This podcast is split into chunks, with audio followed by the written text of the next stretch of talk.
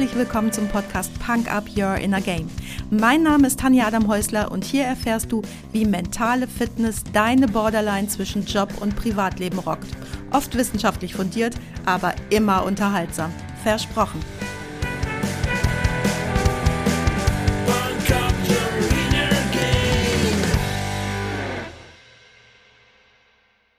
Hey, hallo und herzlich willkommen. Schön, dass du mir heute wieder deine Zeit schenkst und mich mit in dein Ohr nimmst.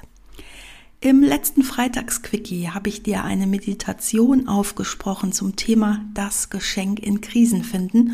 Und ja, heute greife ich das Thema einfach nochmal auf, denn wir leben in einer Zeit der Krisen. Viele spüren den Druck beruflich ganz direkt, Handelsembargos oder immer wieder andere Ideen der Politik, gerade im Energiebereich. Und diese Ideen wechseln oft schneller als manche ihre Unterwäsche. Aber auch im privaten Bereich gab es noch nie so viele Krisen wie derzeit. Laut einem Dossier der DGPPN, das ist die Deutsche Gesellschaft für Psychiatrie und Psychotherapie, Psychosomatik und Nervenheilkunde aus dem Jahr 2021 sind 27,8 Prozent der Erwachsenen in Deutschland so belastet, dass man ihnen eine Diagnose geben müsste. Hinzu kommen all jene Leiden, die zwar keine Diagnose erfordern, aber dennoch extrem belastend sein können. In den allermeisten Fällen hat das dann etwas mit einem Verlust zu tun. Das kann ein direkter Verlust sein, wie der Verlust des Arbeitsplatzes oder die Trennung von einem geliebten Menschen. Das kann aber auch der Verlust von Visionen und Träumen sein. Und schon ist sie da, die Krise. Otto Normalverbraucher hat damit schon alle Hände voll zu tun, aber als Führungskraft kommt noch ein dickes Paket obendrauf. Du als Führungskraft trägst eine enorme Verantwortung nicht nur für dich selbst und deine Familie, sondern auch für deine Mitarbeiterinnen und Mitarbeiter und deren ganze Familien. Das bedeutet, du kannst einerseits selbst tief in einer Krise stecken oder sie erleben und spürst zusätzlich den Druck, für die Krisen der anderen verantwortlich zu sein. Ja, und das ist natürlich alles andere als einfach. Berufliche Krisen, die dich als Führungskraft besonders betreffen können, sind zum Beispiel wirtschaftliche Krisen. Plötzliche Marktveränderungen, globale Finanzkrisen, eben erwähnte Embargos oder andere wirtschaftliche Herausforderungen können sich negativ auf deine Organisation auswirken und zum Beispiel Budgetkürzungen und Entlassungen zur Folge haben um die Organisation zu stabilisieren oft aber auf Kosten deines Gewissens oder deiner Einstellung. Führungswechsel ist auch so ein schönes Thema. Führungswechsel kann Unsicherheit und Unruhe in deinem ganzen Team auslösen. Es ist wichtig, diese Situation mit Fingerspitzengefühl zu handhaben und eine klare Kommunikation zu gewährleisten, um das Vertrauen wiederherzustellen. Aber vielleicht bist du ja selber unsicher. Reputationskrise Negative Schlagzeilen, Skandale oder Probleme mit der Kundenunzufriedenheit können den Ruf deiner Abteilung oder des ganzen Unternehmens schädigen. Das Dumme ist nur, dass sich jetzt hier Job und dein Selbst meist nicht oder nur sehr schwer voneinander trennen lassen und es sich direkt auf dein ganz persönliches Ego auswirkt, auch wenn du persönlich mit den negativen Skandalen vielleicht gar nichts zu tun hast. Natürlich will ich dir heute nicht nur alle möglichen Krisen auflisten, sondern gebe dir ein paar Impulse mit, wie du dich auf mögliche Krisensituationen vorbereitest und Wege findest, um Krisen erfolgreich zu meistern. Denn die Vorbereitung auf Krisen ist von entscheidender Bedeutung, um ihre Auswirkungen zu minimieren und besser mit ihnen umgehen zu können. Hier ist also mein Sieben-Schritte-Plan, den du kennen solltest, wenn du dich optimal auf eine berufliche Krise vorbereiten möchtest. Zu den privaten Krisen gibt es dann wahrscheinlich nächste Woche nochmal eine eigene Folge, in der ich dir auch eine spannende Geschichte von einer noch spannenderen Frau erzähle. Aber los jetzt. Punkt Nummer eins: Krisenplan erstellen. Ein Krisenplan ist ein absolutes Muss, auch oder gerade wenn man ein kleines Unternehmen oder eine Abteilung leitet. Wie sieht so ein Krisenplan aus? Nimm dir am besten mal Zeit und male dir erstens alle denkbaren Katastrophen in deinem Unternehmen, deiner Abteilung, deinem Büro oder in deiner persönlichen Geschichte aus und zweitens alle undenkbaren. Das hört sich jetzt vielleicht ein bisschen verrückt an, aber das, was uns als erstes als am wahrscheinlichsten in den Sinn kommt, ist nicht immer unbedingt das, was dann auch eintritt. Also denk vielleicht mal ein bisschen um die Ecke.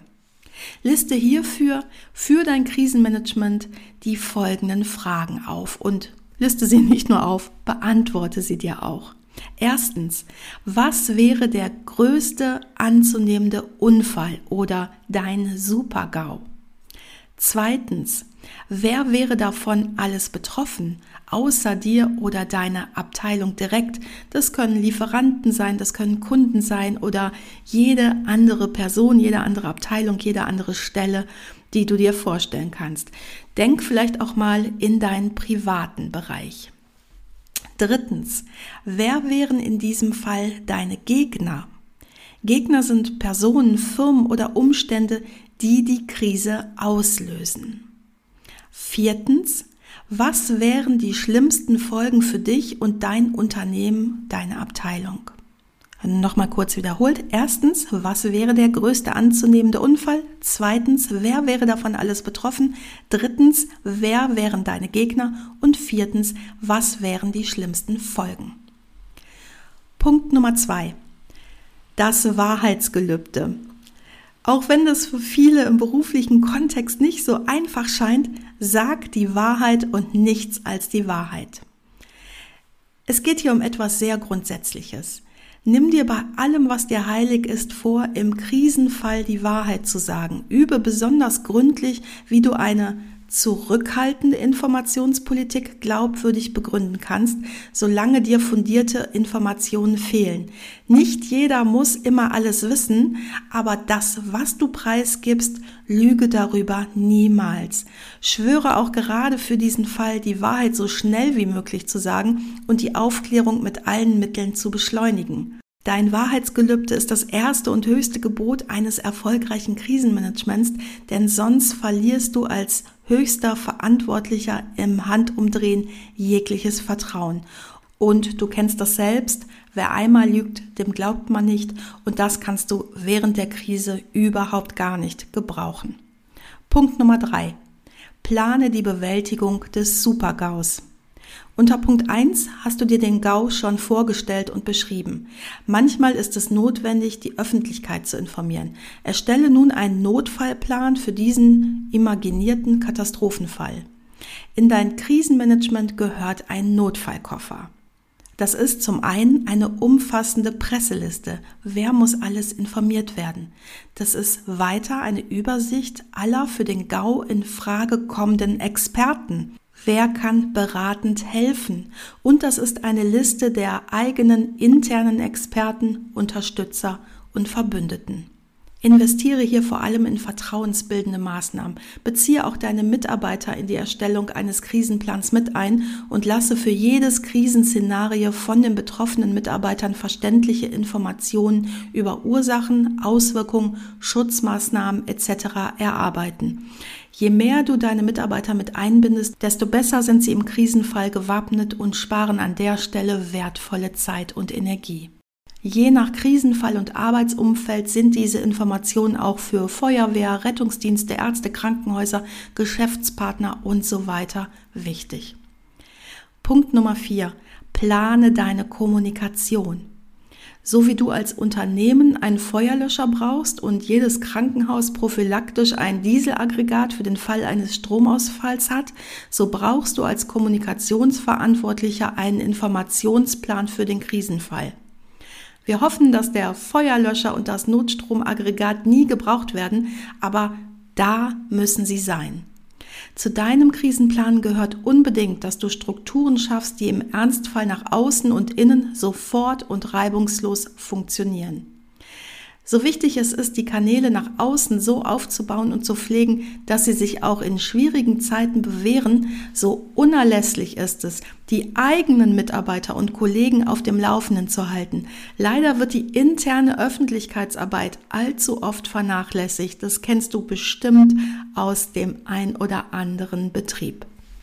Hierbei hat es sich bewährt, das Krisenszenario mit der gesamten Belegschaft zu erarbeiten und zu üben.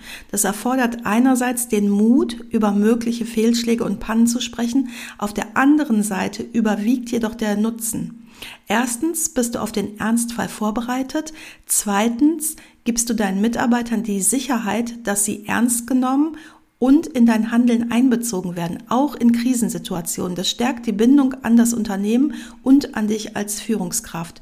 Und drittens bekommen deine Mitarbeiter auch die Sicherheit, dass ihr für die Krise gewappnet seid. Punkt Nummer 5. Üben, üben, üben. Werde wirklich zum Meister der Kommunikation. Und das ist einfach. Kommuniziere in guten Zeiten auch gut. Immer. Beginne im Kleinen. Gewöhne dir auch privat eine nachlässige Sprache ab. Natürlich passt du deinen Sprachstil deiner Umgebung an. Niemand möchte, dass du privat hochgestochen sprichst, aber verzichte auf eine nachlässige Sprache. So kannst du dich in extremen Stresssituationen bei Anfeindungen und Verdächtigungen oder in unübersichtlichen Situationen auf den Inhalt konzentrieren und musst dich nicht auch noch um die Form kümmern, die für dich selbstverständlich geworden ist. Und wie kannst du konkret üben? Du kannst Planspiele durchführen. Beginne dein Krisenszenario mit gespielten, aber scharfen Gegnern. Was machst du zum Beispiel, wenn jemand deine Rede unterbricht oder dich persönlich beleidigt? Spiele Situationen durch, die dir schwierig erscheinen, in denen du dich unsicher fühlst. Am besten nimmst du alles mal auf Video auf. Anschließend analysierst du kritisch, wie du gewirkt hast. Erschreckt? Überrascht? Hilflos? Unsicher? Welcher Eindruck könnte beim Gegenüber entstehen? Ich habe noch einen kleinen Tipp für dich, wenn du dich nicht direkt auf Video aufnehmen willst. Nimm dir Talkshows vor, irgendwelche Politsendungen, in denen du einfach mitdiskutierst und dich eloquent und selbstbewusst als Redner in die Gruppe integrierst. Du wirst merken, mit der Zeit wird dir das immer besser gelingen, denn auch hier macht Übung wirklich den Meister. Ein weiterer wichtiger Punkt in der Kommunikation ist es, um Verständnis zu bitten und Kritik zu würdigen. Das ist für viele gar nicht so einfach. Aber probiere es mal aus, wie es wirkt und wie es sich anfühlt, auf Vorwürfe mit Verständnis und der Bitte um Zusammenarbeit zu reagieren. Das erfordert Größe, das weiß ich. Aber in dem Moment, in dem du angegriffen wirst, reagierst du häufig mit Abwehr. Das nährt aber deinen Gegner. Gewöhne dir an, jeden Einwand anzuerkennen. Danke für deine Meinung. Danke für deine Kritik, für deinen Einwand und so weiter. Ich verstehe, dass dich das sehr bewegt, denn damit nimmst du deinem Gegner den ersten Wind aus den Segeln und bestimmst selbst das Gespräch. Wenn du im nächsten Schritt um Verständnis und Unterstützung bittest, kann dir kaum noch jemand widerstehen, denn Bitten wird meist instinktiv entsprochen. Ich bitte um Verständnis, dass zum jetzigen Zeitpunkt noch nicht alle Details bekannt gegeben werden können. Du bekommst alle wichtigen Informationen so schnell wie möglich. Da dieses Thema für uns alle und unsere Arbeitsplätze sehr wichtig ist, müssen wir alle gemeinsam an einer Lösung arbeiten. Ja, was willst du denn daraufhin noch sagen? Die Reaktion auf so eine Bitte kann nur noch positiv sein. Das nächste wichtige Element in dem Punkt Kommunikation ist, sichere deinen Mitarbeitern Aufklärung zu. Versprich nichts. Das Leben ist unberechenbar, aber gerade in Krisenzeiten brauchen deine Mitarbeiterinnen und Mitarbeiter Verlässlichkeit. Du darfst keine Versprechen brechen. Lass es also lieber direkt. Versprich nichts, was du nicht halten kannst. Sichere aber unbedingt zu, dass du dich für eine umfassende Aufklärung und Information nicht nur einsetzt, sondern sie auch durchsetzen wirst. Und dann tu es auch. Mach deutlich, dass es wirklich auch in deinem Interesse ist, die Fakten ans Licht zu bringen und erkläre, dass du dabei auch unangenehme Wahrheiten beim Namen nennen wirst, weil du selbst willst, dass alles mit rechten Dingen zugeht. Punkt Nummer 6. Nimm im Voraus Kontakt mit deinen Konkurrenten auf. Vielleicht hast du es dir auch schon mal überlegt. Warum fragst du nicht einfach Konkurrent X vor der Katastrophe, also in ruhigen, in guten Zeiten, wie er die Sache sieht, wie er eine Krise überstehen würde und was ihm wichtig ist? Oder vielleicht gab es auch schon mal eine Krisensituation, wie ist er damals damit umgegangen? Suche den Kontakt, respektiere dein Gegenüber, damit du ihn verstehen lernst. Und wenn du ihn verstehst, ist er nicht mehr dein Gegner. Die meisten Menschen lassen sich gerne um Rat fragen und sind uns gegenüber viel aufgeschlossener, als wir denken, wenn unser Interesse ehrlich und unsere Wertschätzung aufrichtig ist. Der sechste Schritt in deinem Krisenmanagement ist daher auch das direkte persönliche Gespräch mit Experten auf deinem Gebiet zu nutzen. Es ist eine gute Quelle, um Kritik und Fehlentwicklungen aufzudecken, Erfahrungen zu nutzen, bevor es zu einer Krise kommt. Gehe den Gedankenaustausch freundlich, aber ernsthaft an. Und Punkt Nummer sieben. Informiere rechtzeitig. Informiere ruhig schon in ruhigen Zeiten über mögliche Gefahren und wie man sich dagegen wappnen kann. Gib den Mitarbeitern und der Öffentlichkeit Einblick in deine Arbeit, deine Produktion, dein Denken und in deine Ziele. Führe ein offenes Haus und einen offenen Dialog. Je transparenter und vertrauensvoller dein Unternehmen, deine Abteilung agiert, desto mehr Vertrauen werden dir die Mitarbeiter und die Öffentlichkeit entgegenbringen und desto eher werden sie dir auch in schwierigen Zeiten die Treue halten. Wie oft werden einem unlautere Absichten unterstellt, wenn es mal nicht so gut läuft. Und darum brauchst du gerade in Krisensituationen das Wohlwollen und die Unterstützung deiner Mitarbeiter und der Öffentlichkeit. Das gelingt dir umso leichter, je mehr du dir deiner eigenen Fehlbarkeit bewusst bist und diese auch offen eingestehst. Nichts kann eine Vertrauensbasis mehr gefährden als das arrogante Auftreten eines vermeintlich Unfehlbaren. Stell dir vor, dein Konkurrent ist ein unausstehlicher, arroganter Kandidat. Jetzt geht sein Unternehmen den Bach runter. Was denkst du dann? Oh je, der Arme oder eher, ha, das hat er schon lange verdient. Das gönne ich ihm. Siehst du?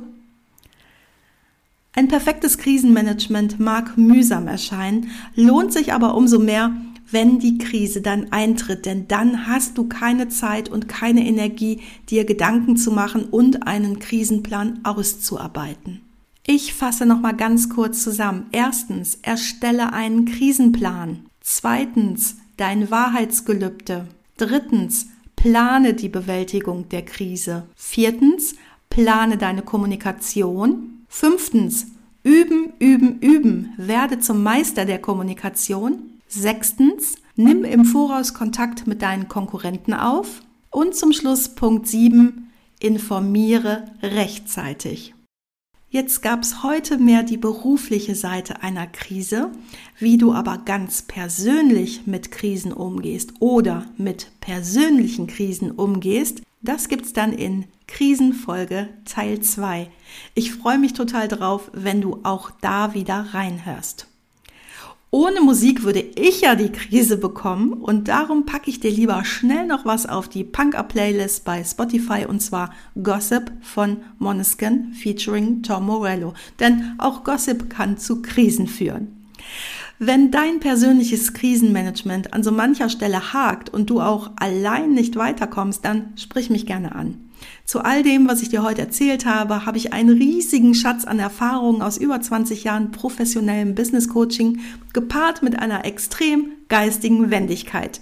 Die Kuh bekommen wir gemeinsam vom Eis und zwar relativ easy. Versprochen. Meld dich ganz einfach bei mir.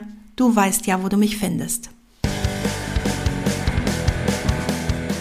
Das war's auch schon für heute.